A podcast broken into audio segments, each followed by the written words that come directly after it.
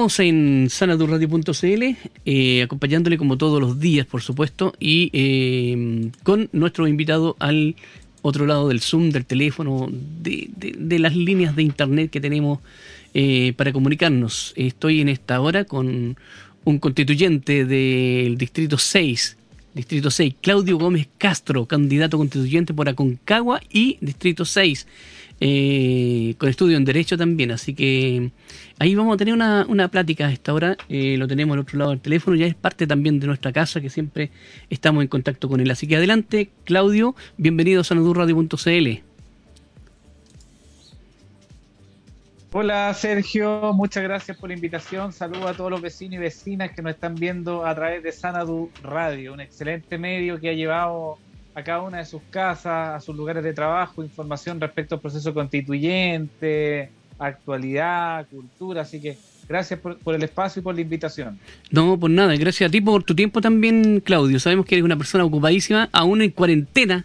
Los constituyentes, como tú, están trabajando a full ahí eh, en, alguna medida y, y igual el, tiempo es precioso. Oye, em, para ir comentando un poquito, ¿cómo te ha ido, antes de entrar en el tema, cómo te ha ido en, en tu campaña? Eh, bien, súper bien. Antes de la suspensión eh, logramos estar en 22 comunas de las 26 comunas. ¿Ya? Eh, recorrí que fueron registradas en mi vehículo, por ejemplo, ya ir a San Felipe a Quilpue y de vuelta ya son cerca de 240 kilómetros, entonces fuimos sumando, sumando, sumando y la recepción en todas las partes, en todas las localidades, en todas las comunas eh, fue muy buena. He conocido gente muy linda en este recorrido, en Papudo, en La Ligua, en Cabildo, en Quintero, Villa Alemana, Quilpué y por supuesto también las comunas de, las provincias de Aconcagua, que son las, provincias que están en la zona cordillerana de nuestro distrito. Lamentablemente después vino esta suspensión, eh, pensando en la salud de la población, ¿cierto? Se, se postergó y últimamente hemos estado harto en casa, teletrabajando, planificando, harta reunión, harto programa por streaming. Eh, y estas son las vías con las cuales hemos podido avanzar y vamos a ver qué es lo que pasa con la próxima elección del 15 y el 16.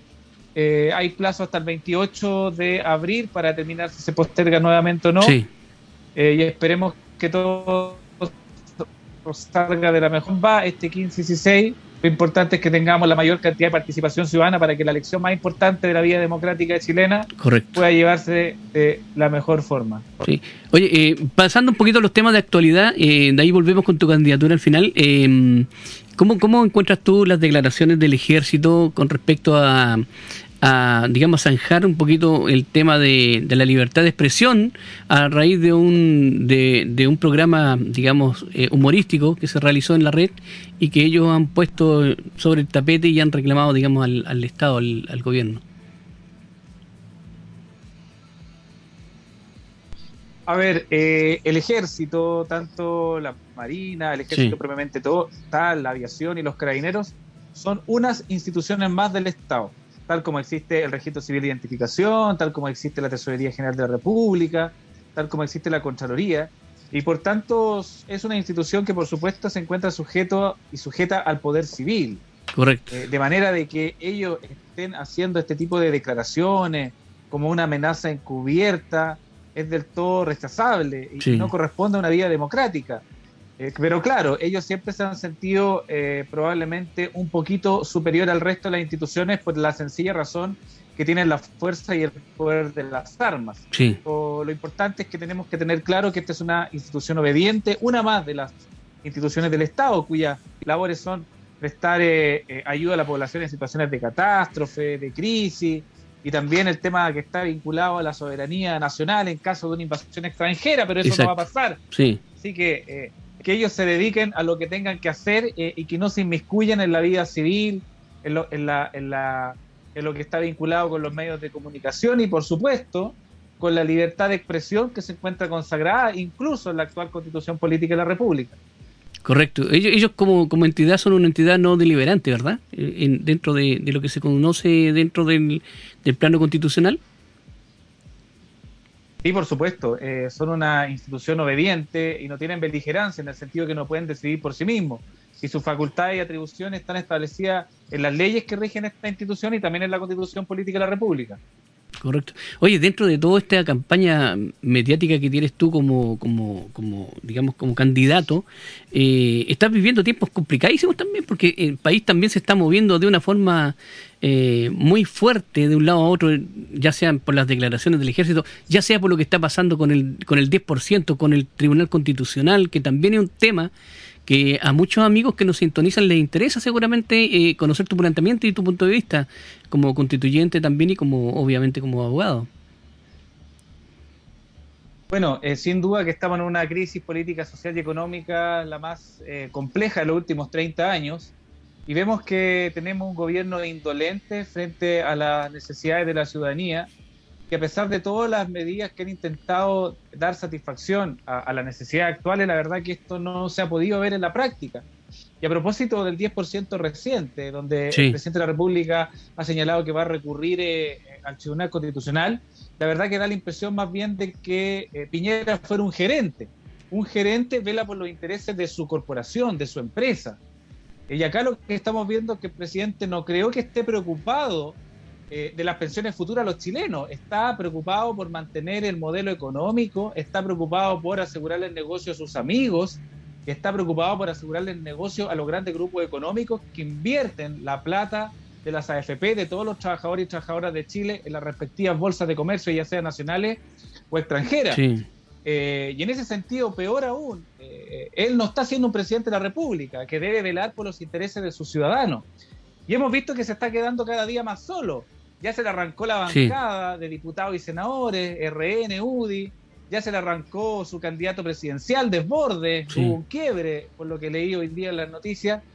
Eh, y la verdad que da la impresión que se está quedando solo, encerrado en las gruesas paredes de su palacio presidencial, y está más preocupado eh, aparentemente de llamar a la red para que no le publiquen un programa, está más preocupado de las inversiones en el casino o está más preocupado probablemente de los 300 millones de dólares que aumentó su fortuna durante la pandemia.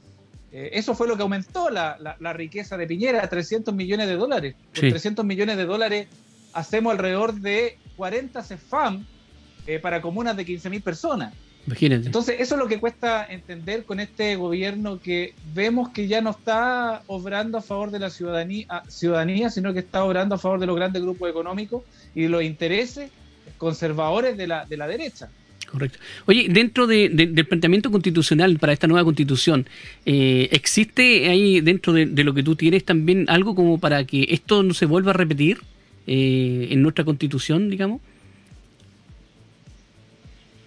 A ver, eh, algunos parlamentarios estaban señalando derechamente acusar constitucionalmente al presidente de la República. una de las causales que se señalaban al principio principio era porque iba a recurrir al Tribunal Constitucional, pero la verdad que recurrir al Tribunal Constitucional es una facultad que tiene el presidente, en eso no nos perdemos. Pero por la vía que sí podría ir una acusación constitucional es precisamente que no está dando solución y no está atendiendo a la ciudadanía y al pueblo de Chile tal como lo tiene que hacer un presidente de la República, está actuando como un gerente. Entonces, en ese sentido, eventualmente podrían haber fundamentos para una acusación constitucional, pero no porque está recurriendo al Tribunal Constitucional, sino porque está dejando de lado a la ciudadanía. Correcto. Y para esto se requieren ciertos quórum. Eh, esto se tramita directamente en el Senado y, si no me equivoco, se requieren alrededor de 26 votos para, destituirlo. Eh, y, si la, los sectores de izquierda y centroizquierda estuvieran unidos, eh, llegan, llegamos a los 22 votos. Por tanto, se requiere un alto quórum para una, para una destitución. Es decir, necesitaríamos a toda la izquierda y la centro izquierda unida más eh, cuatro o, cinco parlamentarios de derecha. Eh, dudo si irán a estar esos votos, pero, pero, pero creo que si los parlamentarios tienen antecedentes suficientes como para iniciar, eh, es justo y necesario y corresponde hacerlo, no me cabe duda. Y mm, dentro de lo que, de lo que, bueno, dentro de la convulsión este origen que estamos viviendo en Chile, tenemos el problema de la pandemia que tampoco ha sido todavía controlado. Y eh, dentro de, mm, de, los retiros y todo el asunto han salido voces como la de Ricardo Aristía, presidente de la Sociedad Nacional de Agricultura, en el cual dice que la gente que recibe bonos, que no está de acuerdo, porque la gente que recibe bonos no quiere ir a trabajar, imagínate. O sea, eh, eh encontrarse eh, en la mañana o en la tarde con, con declaraciones de esta eh, eh, de este tipo, así como el, el, también se hicieron unas declaraciones por el lado de lo que es la construcción, que también las personas que recibían bonos del Estado después no se puede encontrar gente para trabajar. O sea, en el fondo estamos viendo situaciones de ya de, de, planteamientos que, que, superponen las cosas económicas o, el bien eh, económico sobre la, la, salud de las personas, ¿no?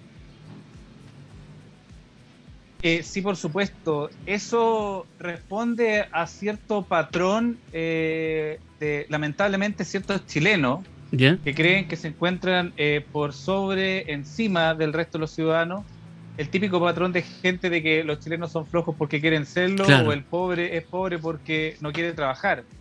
Y eso es como una, eh, una un atisbo de este sistema eh, eh, que ha tenido Chile patriarcal respecto de los grandes patrones, respecto de los dueños de Chile, de, respecto a los latifundistas, por decirlo de alguna forma.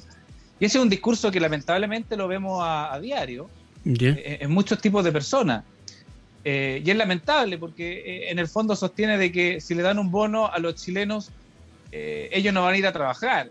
y eso es una desfachatez tremenda. ¿Qué sabe lo que está pasando en cada una de los hogares de nuestros vecinos y de nuestras vecinas, de nuestro distrito, de la región, de nuestro país? Él no tiene ningún tipo de derecho a venir a saber cuáles son las necesidades respecto a la gente. Y eso por una razón muy sencilla, porque ellos siempre han vivido en una burbuja y han vivido en un nivel que no les ha permitido generar empatía eh, y, conocer la realidad de a lo menos del 95% del resto de los chilenos. Así que estas son las típicas declaraciones del presidente de la SOFOFA, las típicas declaraciones del presidente de la Confederación Producción y el Comercio, eh, el típico discurso de la, de, la derecha dura. Eh, en, el sentido de que hay chilenos que se sienten que están por sobre otros y que pueden incluso decidir por el, por el destino del resto. Correcto. Oye, dentro de, unas publicaciones que tú tienes en tu Facebook, en tu Instagram y en, tus redes, eh, hay una frase que me gustó mucho, dice, la nueva constitución debe nacer sanita y legítima. Eh, sí. Sí, e, es, es, muy buena frase. Eh, a ver si nos puedes hablar un poquito de ello. Lo que pasa de que nosotros tuvimos un gran triunfo en la prueba el año pasado, donde el 80% de la ciudadanía habló. que era una nueva constitución y además ganó una convención constitucional que teóricamente tiene que ser integrada por personas, eh, ojalá con cierto grado de independencia, que hayan estado en la calle, que hayan estado en la academia, o cualquier persona que tenga méritos suficientes, pero que no haya estado contaminada eh, con las malas prácticas de los 30 años. Perfecto. Entonces, en ese sentido, creo que la nueva constitución debe nacer eh, con una constituyente integrada por ese tipo de personas, por, por gente que no se haya visto involucrada en financiamiento irregular de campaña, que no se haya visto involucrada en hechos de corrupción eh, y, que incluso, ojalá, no hayan recibido como aporte legal de dueños de grandes grupos económicos. Mira, yo te voy a ser súper sincero. Eh, yo en el Partido Socialista voy como independiente y me siento súper cómodo eh, en la casa que elegí.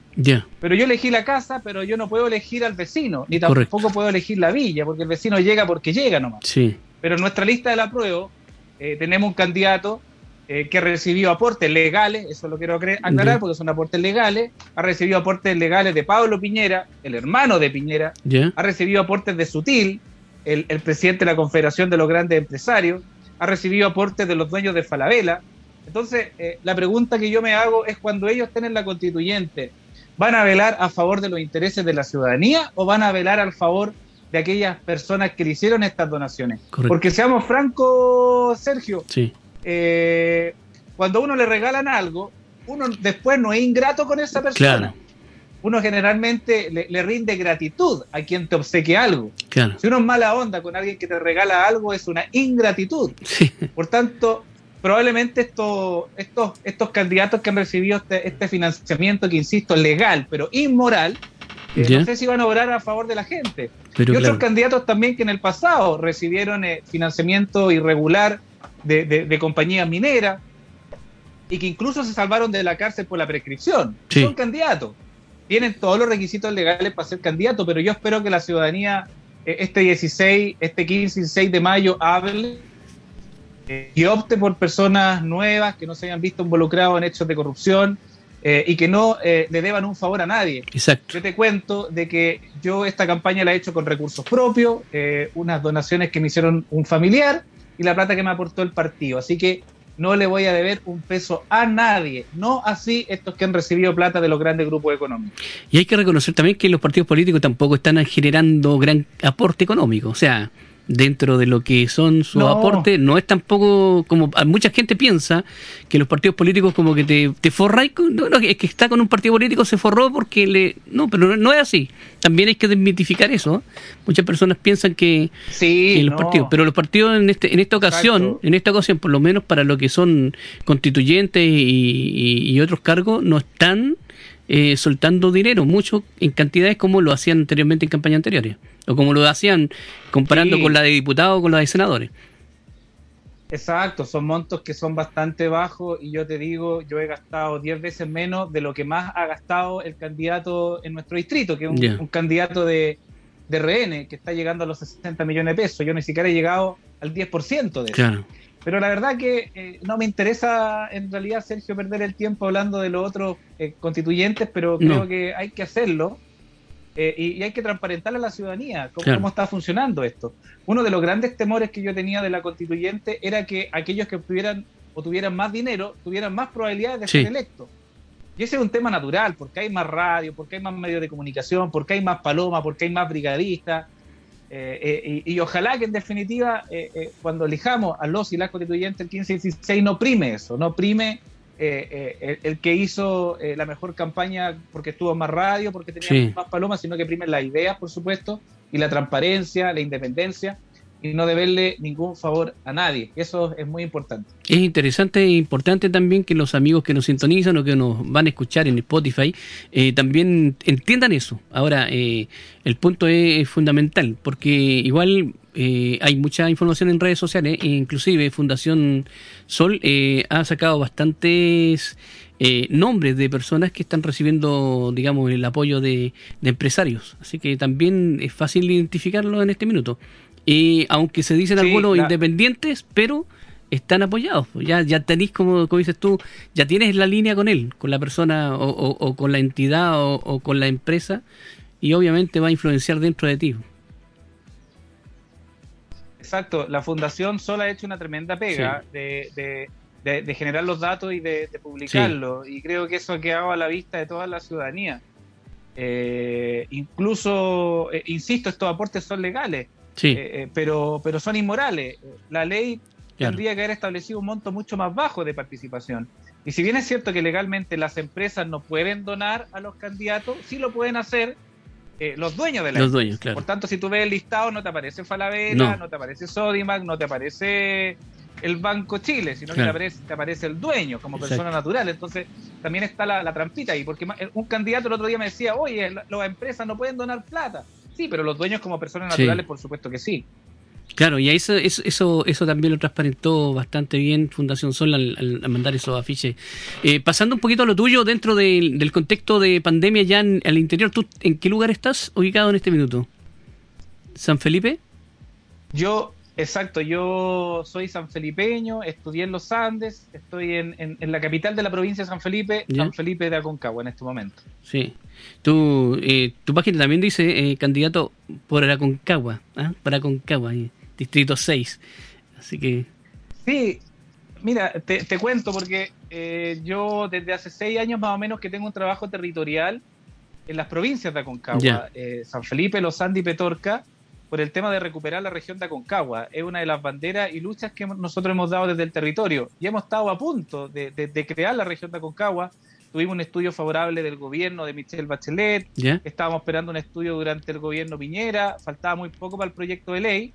Eh, luego vino la revuelta ciudadana, la pandemia, y nos postergaron eh, eh, el avance del proceso de creación de la región de Aconcagua. Entonces, mi ámbito natural de labor territorial y académica son estas tres provincias pero sabemos que el Distrito 6 es mucho más grande que estas tres provincias.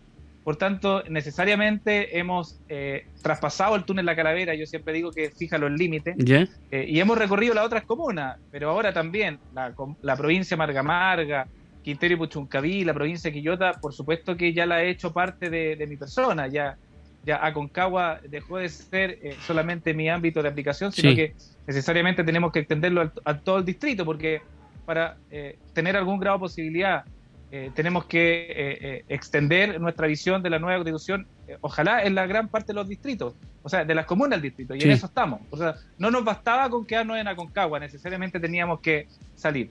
Me parece muy bien, aparte que ha sido bien recibido por estos lados, así que en Villa Alemana, en Quilpué, Sí, es que eh, al, final eh, las propuestas constitucionales eh, que nacieron acá en Aconcagua, la regionalización, descentralización, pero también estos temas los extendemos a otras partes del distrito. Está el doble centralismo con Santiago, está la postergación que tiene Quilpué y Villa Alemana respecto al paraíso. Por tanto, la lógica de Aconcagua es replicable a todas las otras zonas y comunas de nuestro distrito.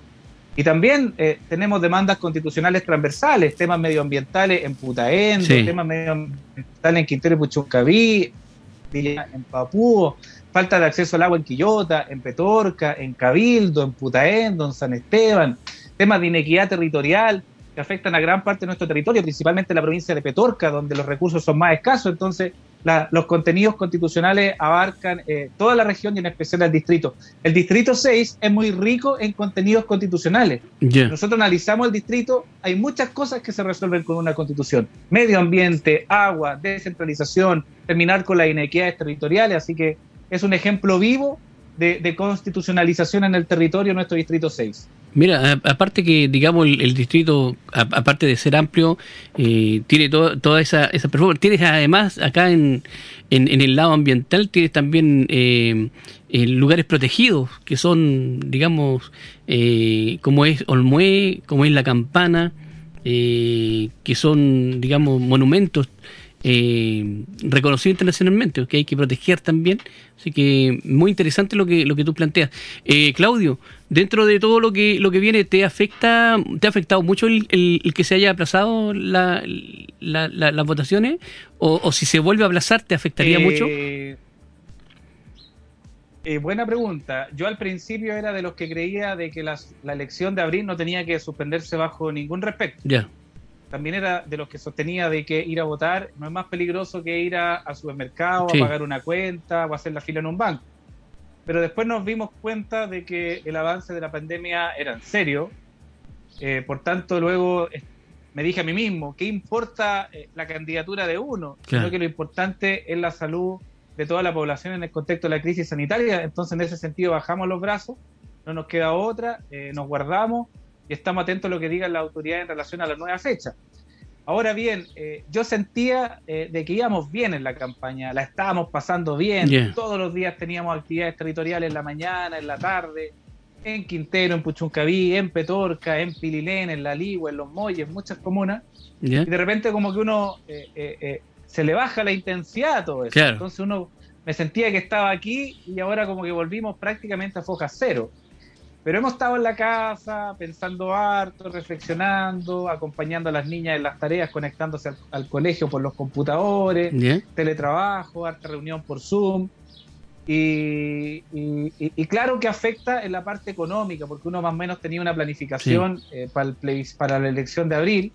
Ahora ya tenemos que replantearnos cómo enfrentar estas dos semanas, pero hasta el día de hoy aún estamos con incertidumbre si es que las elecciones se van a realizar el 15 o el 16. También. Eh, pero bueno, nosotros que somos candidatos eh, eh, sabíamos que esta elección está en tiempos de crisis sanitaria, por tanto tenemos que adaptarnos a las reglas del juego, la verdad que no nos queda otra.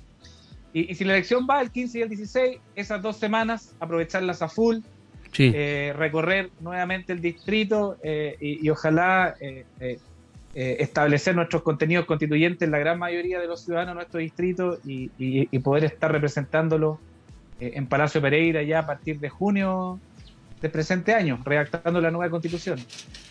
Me parece bien. Y en caso que se volviera a, trazar, digamos, la votación, ahí ya, ya se complicaría un poco más el panorama, no? Sí, en la práctica se complica porque mm. uno tiene todo un trabajo territorial previo, recursos invertidos, tiempo invertido yo también me pedí, yo también trabajo, soy funcionario municipal, ya me pedí mis tres semanas de vacaciones y ya las agoté. Imagínate. Eh, y, cuando se reanude la campaña voy a pedir permiso administrativo y permiso sin goce sin goce de sueldo, claro. Pero si se llega a postergar de nuevo también, hay temas que son de índole personal, familiar, que hay que resolver, pero yo creo que a la larga lo más importante es la salud de, nuestro, de nuestros vecinos y de nuestras vecinas, así que pase lo que pase, eh, ya vamos a tener que someternos a lo que diga la autoridad eh, y lo importante es que estas decisiones siempre se tomen conforme a criterios estrictamente sanitarios y bajo ningún respecto criterios de carácter político. Correcto. Así que pase lo que pase, eh, no vamos a bajar los brazos y por supuesto vamos a seguir adelante porque estamos en una oportunidad única de, de darle una nueva constitución a Chile, una constitución democrática, representativa y legítima para las futuras generaciones. Así que ya estamos embarcados en esta en este, en este barco y, vamos a seguir hasta, hasta el final. Me parece muy bien, pues, eh, don Claudio. Oiga, eh, importante lo que dijo al final, ¿eh? eso, se, eso se puede reducir a el bien común y es lo que un candidato a constituyente debiera llevar en el, corazón, el bien común. Que en el fondo yo creo que eso es el, el, el planteamiento, ¿no? Claro, porque yo te puedo contar lo que me ha pasado en el ámbito interno, que, recursos, que las vacaciones, pero eso es el plano personal de uno. Y, la verdad que lo que le ha pasado a uno eh, es la nada en consideración a, la enorme crisis, al hambre, a las necesidades, a los muertos que hemos tenido en esta crisis. Así que eh, atento a lo que decía la autoridad nomás. Ok, bueno, no queremos eh, tomarte más tiempo, sabemos que tienes que otros compromisos también eh, y queremos agradecerte y dejarte ahí el espacio para que tú puedas poner en tabla algo que quieras eh, compartirnos, compartir con la gente e invitar a tus amigos y a los que nos escuchan a que te sigan en tus redes sociales y en tus likes que tengas pendiente para estos días. Por supuesto, eh, yo voy a ser respetuoso y no me voy a auto hacer campaña porque eh, no lo podemos hacer. Sí. Y contarles de que eh, a mis redes sociales me pueden seguir por Facebook, por Twitter y por Instagram, por C. Gómez Constituyente, y llamarlo a resistir nomás, a, a, tener paciencia, a esperar de que el gobierno ojalá llegue con medidas concretas, que nos vaya bien en el Tribunal Constitucional o que el presidente de la República desista y, resistir nomás en esta pandemia terrible que estamos viviendo con crisis social y económica y, mandarle harto ánimo y fuerza nomás a todos los habitantes de nuestro distrito, nuestra región y nuestro país a seguir aguantando nomás. Eh, pero tenemos que ser optimistas. La pandemia va a pasar, vamos a tener una nueva constitución que va a ser representativa de todos, con derechos sociales garantizados, y lo que esperamos es tener en definitiva una mejor calidad de vida para nosotros mismos, nuestros hijos, nuestros nietos. Así que por ahí va la cosa aguantar, energía y ojalá optimismo hacia el futuro. Ok, Claudio. Claudio Gómez, eh, candidato a constituyente distrito 6 a Concagua. Así que un abrazo a la distancia, Claudio. Que esté muy bien. muchas gracias, Sergio. Eh, estuvo muy entretenida la conversación, así que encantado si me invitan. Acá vamos a estar al pie del cañón. Ok, muchas gracias a ti. ¿eh? Que te vaya bien. Un abrazo a la distancia. Estamos, ya, chao. Estamos en sanadurradio.cl eh, comentando la tarde junto a Claudio Gómez. Vamos con más música y volvemos.